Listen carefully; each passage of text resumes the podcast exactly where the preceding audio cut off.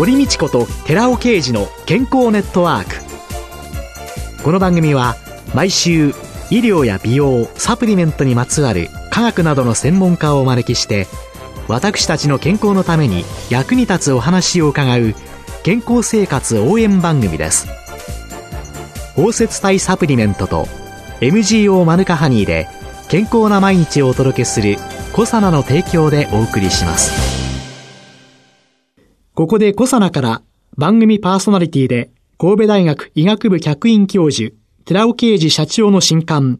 日本人の体質に合った本当に老けない食事術発売のお知らせです。シクロデキストリンの研究の第一人者、寺尾啓治社長が、アルファリポ酸、L カルニチン、コエンザイム Q10 など、体内で作られる有効成分、ヒトケミカルの効果的な摂取による代謝の促進と健康長寿のための食事術について解説します。寺尾啓治小佐奈社長の新刊、日本人の体質に合った本当に老けない食事術発売のお知らせでした。こんにちは。堀道子です。今月は小児科医医学博士で文教大学教育学部教授の成田直子さんをゲストに迎えて脳と心に良い睡眠と題してお送りします。現代睡眠がその脅かされてるとか、すごい短くて平気だよとか、あんまり寝ない、24時間働けますかなんてちょっと昔は古いのがあったりしたんですけれども、はい睡眠時間が少ないっていうのは、本当に危険なことなんでしょうか？はい。人間、もともと動物なので、動物として睡眠というのは脳、あと体をキープするために絶対になくてはならないものなんですけれども、どうもですね、人間は高度な生き物になってしまったので、時々そのことを忘れてしまって、仕事とか、それから子育てとかっていうことに、私は忙しいんだ、だから寝てる暇なんかないって思うと、いつの間にかそこの睡眠の部分忘れてしまって、寝なくても私大丈夫って思い込んでる人が多いんですけれども、そもそも命をつなぐために睡眠って絶対に必要なものなので、それをどんどん削っていってしまうと気づかない間にとんでもないことが起こっていることがあります。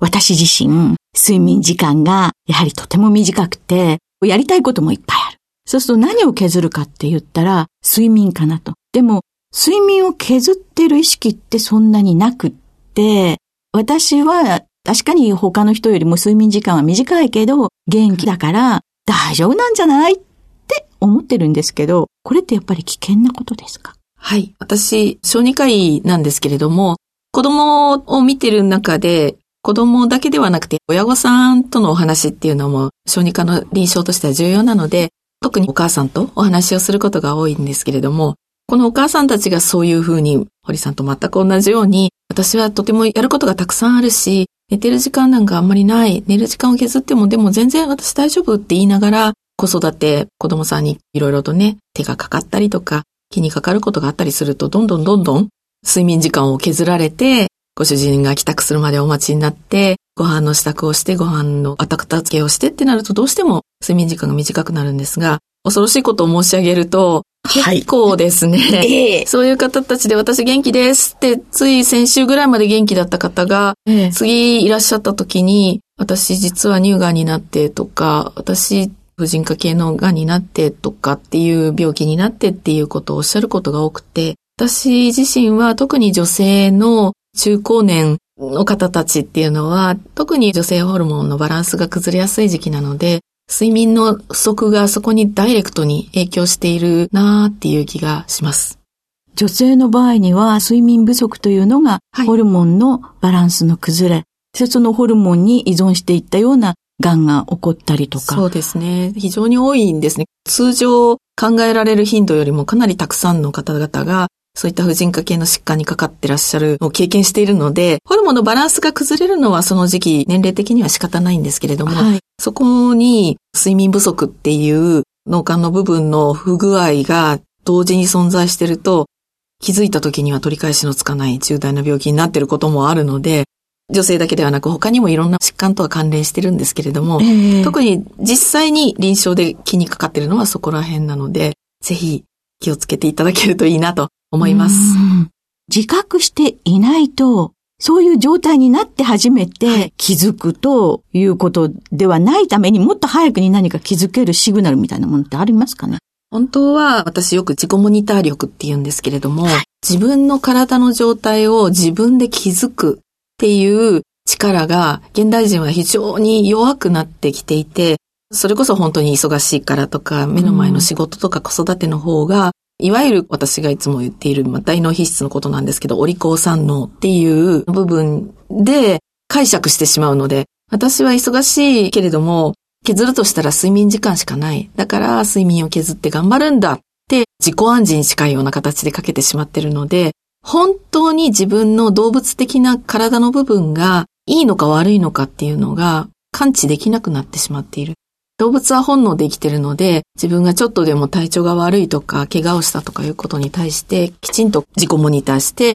休息をとったり、睡眠をとったりっていうことができるんですが、本来人間にもあるはずなんですけども、その部分が、いわゆるお利口さんの脳で考える力によって、マスクされてしまうっていうイメージですかね。今、先生のお話の中に、脳幹とか大脳皮質という言葉が出てきたんですけれども、はいはいそういう言葉にあまり馴染みのない方もい。らっしゃると思うので、はい。はい、そのあたり少し教えていただいてよろしいですか？はい。脳の話をしだすと非常に名称も難しいので、うん、いつも私は脳をざっくりと半分にリンゴのようにザクッと切った時に、リンゴって外から見ると赤い皮の部分と食べる部分しか見えないんですけれども、はい、ザクッと切ると芯が出てきますよね。はい。あの芯の部分を私はいつも体の脳って呼んでいて、そこは本当の名称で言うと脳幹とか、大脳辺縁系、肝脳、そういった脳科学的な名称があるんですが、個々の役割はともかく、その体の脳という芯の部分、リンゴの芯にあたる部分が、人間の生命、人間も動物もですけれども、生命を維持している部分になります。もちろん人間もそこはとても重要な部分なんですが、人間はリンゴの食べる部分にあたる大脳新皮質と呼ばれる部分ですね。シワシワのよくイメージ像なんかで見るとシワシワの右脳と左脳に分かれてるって部分ですけど、あの部分がどうしても皆さん脳のイメージで、もちろんここは人間として大事な機能を持ってるんですけれども、忘れちゃいけないのがその芯の部分であるっていうことで、その脳幹、大脳辺縁系、そして肝脳といった生命を維持する重要な部分に着目してほしいなっていうのをいつもお話しさせていただいてるんです。そうすると生命を維持するための支配の中で体が不調をきたしていたりしても、大脳皮質の方のお利口さんの脳が、あなたは疲れてないわよ、大丈夫よって言ってるから、騙されちゃう。その通りです。かなり敏感じゃなくなってる方が多いなっていう気がします。私、自律神経の測定装置っていうのを持ってるんですね。はい。で自律神経っていうのはまさに体の脳の働き、体の向上性と言いまして、いい状態を保つっていう働きを測定する装置があるんですけれども、その自律神経の測定装置で測ると、私大丈夫元気って言ってる方が、ものすごく悪い自律神経がボロボロの状態の結果が出て、ご自身が一番びっくりされてます。もう倒れそうな状態なのに。それはどういうふうに何を測ってるんですか？心拍、血流を測っています。心臓っていつもレギュラーにトントントンと打ってるようでいて、実はですね、その一拍と一拍の間が短くなったり長くなったりしています。はい、というのは自律神経の交感神経っていう心臓を速める神経と心臓を緩める神経である副交感神経がいつもどっちも頑張ってせめぎ合って動いてるので、一泊一泊の長さがちょっと交感神経が元気になると早まって、はい、で、ちょっと副交感神経が元気になると遅くなるんですね。うんえー、なので、極端に言えばバラバラな感覚で心臓の拍数が動いてる方が元気っていうことになるんですが、元気じゃなくなると、どちらの神経も動かなくなるので、脈の感覚が一定になってしまうんですね。元気がなくなっちゃうと、交感神経も副交感神経もほとんど働かない状態になっちゃうので、それが結構この指先の血流を測るだけなんですけれども、すぐにわかります。じゃあもう本当に体は悲鳴を上げてるのに、私元気って思ってる人が結構たくさんいると。はい。で、自律神経って止まっちゃうともう死んじゃうので、必ず動いてはいるんですね。はい、ただ元気がないか、元気いっぱいに働いてるかの差なので、本人としては、いや、私大丈夫ってどこまでも思ってるんですけど、うん、測ってみれば悪いっていうことは。そうするともう騙しきれなくなった時に破綻します。突然体が動かなくなって布団から出られなくなるっていう症状になったりとか、ホルモンのバランスが極端に悪くなって、非常に重篤な疾患にかかられるとか。免疫のコントロールなんかもうまくいかなくなる。はい、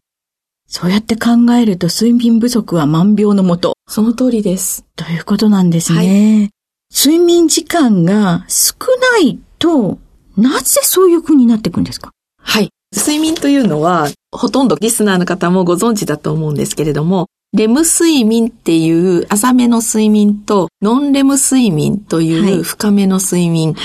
繰り返し交互に起こるのが睡眠のリズムになります。はい、でこの繰り返しのサイクルが寝ている間、一晩の睡眠の間に4サイクル起こる。4サイクル完結すると、これが良い睡眠、十分な睡眠になるということが分かっています。レム睡眠とノンレムというのを1セットと考えたときに、はい、それが寝てる間に4回。はい。そうです。サイクルとして繰り返されるということが、良い睡眠。はい、そうです。で、非常に短い方は、そのノンレムタスレム睡眠が1セット1時間で済むという方もいるんですが、一般的には90分、1時間半になりますので、それを4セットとすると、それで6時間になります。はい。で、寝つくまでの時間、寝起きまでの時間を入れると、だいたい7時間は欲しいですよねっていう。レムとノンレムが、1セットがだいたいまあ90分普通だと。はい。で、それを4回繰り返すと、はい、寝て、寝つくまでの時間と、起きてしっかり目覚める時間まで入れると、7時間。7時間が理想になりますね。はい、現代人においては。本当は教科書的には8時間なんです、ね、世界的にはやっぱり8時間以上寝ている国も多くて、統計で見ると日本は私が読んだ論文では24カ国中最下位の睡眠時間になっていますので、6時間、大体男の方で12分、女性の方で6時間5分しか寝てないので、8時間寝なさいって言うとちょっときついので、7時間確保しましょうねっていう話をしてますが、その理論から言うと、どれだけレムとノンレムのセットが短くて済む方でも、6時間切った生活を毎日していると、ちょっときついかなっていうことにはなるかなと思います。そうするとその、レムとノンレム、言葉では知ってる方多いと思うんですけれども、はい。はい、これはどういう睡眠ですか、はい、レム睡眠っていうのは、目は完全に覚めているわけではないんですけれども、ラピッドアイムーブメントの略で、目の、まぶたは閉じてるんですけど、まぶたの上から目の玉ですね、眼球が速い速度でカチャカチャカチャって動いている状態で、よく子供なんかが昼寝してる時に見てると、はい、目が動いてますね。はい。あの状態がレム睡眠と言います。で、この時間帯は脳の中の神経細胞のつながりシナプスの整理整頓をしているっていう脳のごちゃごちゃと刺激が入って情報型になっているものをすっきり整頓する時間と考えられています。はい。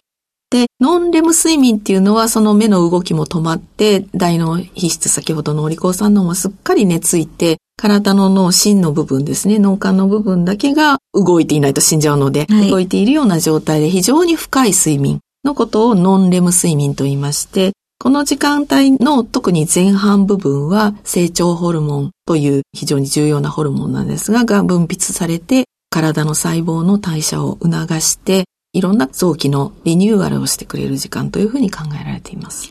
体の修復や記憶の定着やということがきちんとできないと、いろんなものが影響を受けて、はい、ということなんですね。はい、さあ、睡眠、一体どのくらいの時間というのはなんとなく皆さんお分かりいただけたと思いますが、何時から何時まで寝てとか、もう少し具体的に来週も伺っていきたいと思います。はい、どうもありがとうございました。今週のゲストは小児科医医学博士で文教大学教育学部教授の成田直子さんでした。来週もよろしくお願いします。よろしくお願いします。続いて寺尾刑事の研究者コラムのコーナーです。お話は小佐奈社長で神戸大学医学部客員教授の寺尾啓二さんです。こんにちは、寺尾啓二です。今週は先週に引き続き、笑いと怒りと病気の関係というタイトルでお話しさせていただきます。三つ目は幸せホルモンを運ぶスーパービタミン E でした。脳は神経細胞の集合体です。その神経細胞を移動する神経伝達物質にはセロトニンとオキシトシンのみならずドーパミン、ノルアドネラリン、アセチルコリン等が知られておりまして、それらのバランスによって心の状態が決まります。鉱物薬はこれらの物質のバランスを調整する作用を求めて開発されたものです。脳が健康であれば人の心は喜怒哀楽があって多感です。しかし、うつ病という心の病を患うと、プラスの感情である喜び、嬉しさ、楽しさを失い、マイナスの感情である不安、悲しみ、恐怖に支配されてしまいます。脳が健康な状態とは、もちろん脳内の神経細胞が正常に働いている状態です。そしてビタミン E の成分であるトコトリエノールには神経細胞を正常な状態に戻し維持する。つまり豊かな心を取り戻す神経保護作用のあることが分かっています。ところでビタミン E にはトコフェロールとトコトリエノールの2種類が存在しています。これまでビタミン E とはトコフェロールを指してきました。理由はビタミン E の中の成分として最も多く存在し、生理活性も高いと考えられてきたからです。しかし、ごく最近、トコトリエノールが真の生理活性物質で、スーパービタミン E と呼ばれるようになってきました。トコトリエノールの生理活性の中で注目すべき作用が脳神経細胞の保護であります。神経細胞が集中する脳では活発な酸素消費が行われています。当然、活性酸素も多く発生しています。また、脳内の脂質含有量が高く抗酸化物質が乏しい環境では、脂質も酸化されやすい状況です。そこでトコトリエノールはトコフェロールの40倍から60倍の抗酸化力を持っているため、脳内の神経細胞の酸化的損傷を保護できることが分かってきたのです。なお、トコトリエノールには4種類のアルファ、ベータ、ガンマ、デルタがあります。その中でも、デルタトコトニオエノールが最も抗酸化力が高い。脳を健康な状態に保つために有効なことが分かってきました。このデルタトコトリエノールは南米で取れるアナトウという植物に多く含まれていて、日本ではそのアナトウ抽出物がサプリメントとして販売されています。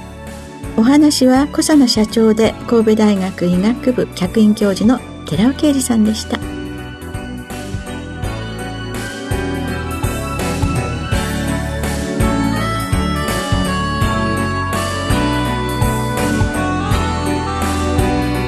ここで小佐奈から番組お聞きの皆様へプレゼントのお知らせです。環状オリゴ糖で包み込むことによって安定性と吸収性を高めたコエンザイム9点に美白効果が期待されるシスチンを配合したコサナのナノサプリシクロカプセル化コエンザイム9点シスチンプラスを番組お聞きの10名様にプレゼントします。プレゼントをご希望の方は番組サイトの応募フォームからお申し込みください。コサナのナノサプリシクロカプセル化コエンザイム9点シスチンプラスプレゼントのお知らせでした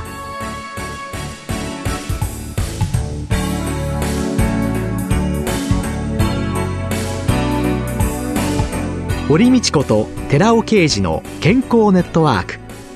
この番組は包摂体サプリメントと MGO マヌカハニーで健康な毎日をお届けする「コサナの提供」でお送りしました。